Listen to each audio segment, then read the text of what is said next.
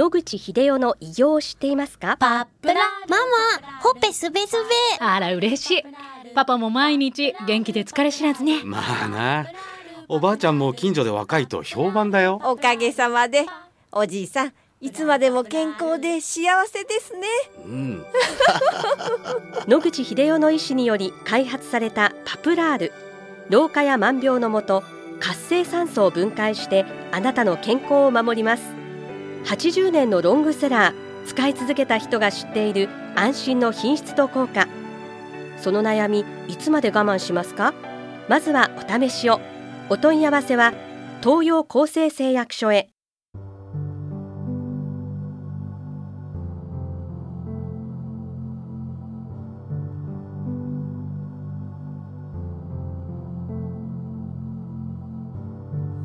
白川先生おはようございます、はい、おはようございます。今週もお話をどうぞよろしくお願いいよろたします,、しくお願いします。先週に引き続き、はい。今週も全身のアトピー性皮膚炎を3ヶ月ではい。治したという方をお招きしておはい。話を伺っているんですけども、先週までは食べ物のお話そをうでしたね。伺いましたけれども、もう一つ何か皮膚にアプローチしたものがあったかどうかお聞きしたいと思うんですが、はい。い、かがでしょうか？私は3ヶ月間ですね、はい。お風呂に入ってあ直していました。特別なお風呂ですか？はい。まあ、一人ずつお風呂があったんですけれども、はそちらの方に常在菌がほお風呂に溶けていて、あそこのお風呂に、えっと、1日、まあ、4時間、朝昼晩に分けて入っていました。そうすると、常在菌が皮膚にいる悪い菌をどけるという、そういう発想でしょうかね。はい、そうだと思います。どのような菌が皮膚にありましたか？私の場合は、マラセチアとか、あ。と黄色ブドウ球菌がかなりこう皮膚にくっついていたようで、あ。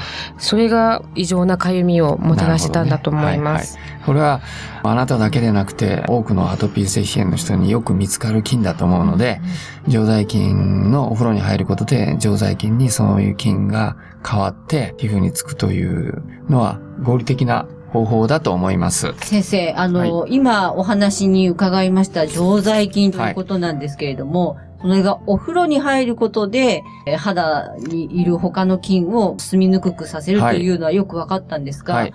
なかなか日常生活でお風呂に長く入るのも難しいかとは思うんですよ。そうですね。あの、はい各家庭で、はい。このような常在菌をどのような手段か知りませんけど、手に入れてですね、あの、お風呂に入れて、そういう処置をするっていうのはなかなか難しいですね。先週お話しさせていただいたように、あの、アトピー性皮膚炎は皮膚の病気ですけど、やっぱり体の内と外からですね、まあ、ハサミ打ちって言ったらなんですけども、やるということで、外の菌は一般の家庭ではそのそういう風呂はないので、何らかの処置をした上で、やっぱり腸内細菌をですね、きちっとした菌に整えて、外の効果をまあ増強させるということを、まあ一般の家庭ではやるしかないかなと思いますけどね。はい。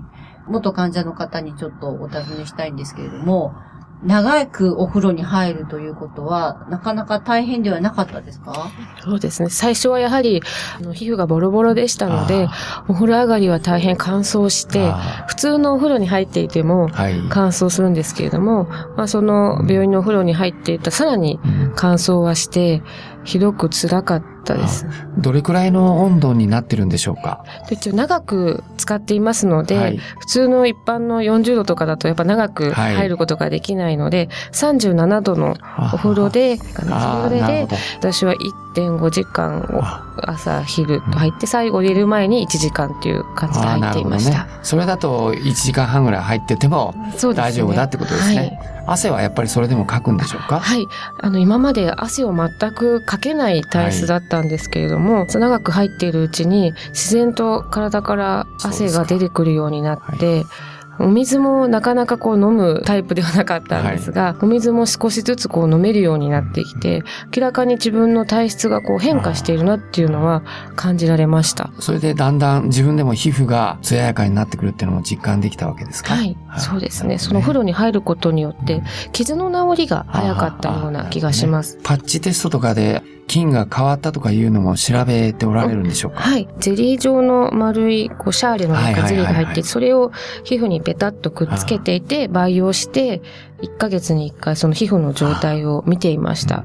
あそれで先ほどおっしゃったような菌が最初はたくさんいたけど、はだんだん減ってきて、はい。うん常在菌に変わっていったということが分かったということですね。はい。お風呂上がりにスキンケアは何かされていたんですか？あの、病院でもらっていた化粧水のようなものですね。それをこう、シュッシュと体に吹きかけるぐらいで、まあ、乾燥がひどかった時は、ちょっとこう、保湿的にアズノールとかを塗ったりはしましたが、特にこの、もちろんステロイドとかはい免疫抑制剤っていうのは全く使いませんでした。アズノールというのはどういうものですか、保湿剤です。炎症も抑える効果のある保湿剤だというふうにしてよく使われますね。はい。医薬品なんですね。そうだと思います。はい。はい、わかりました。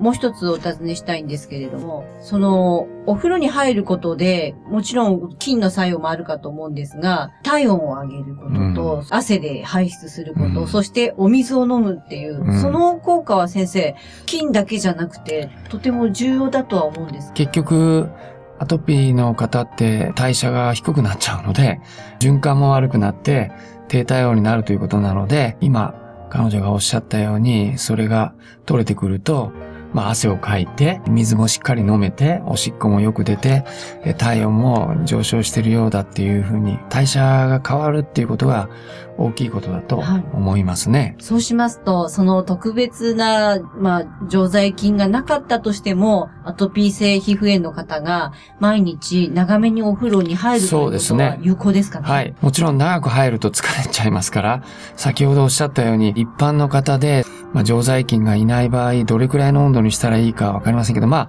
39度とか8度ぐらいで、1時間半はちょっときついので、まあ、30分から40分ぐらい入るということで、体温を測られて、やるというのも一つの方法かなと思います。わかりました。ありがとうございます。また引き続きお話を伺っていきたいと思います。お話の相手は FM 西東京の飯島千尋でした。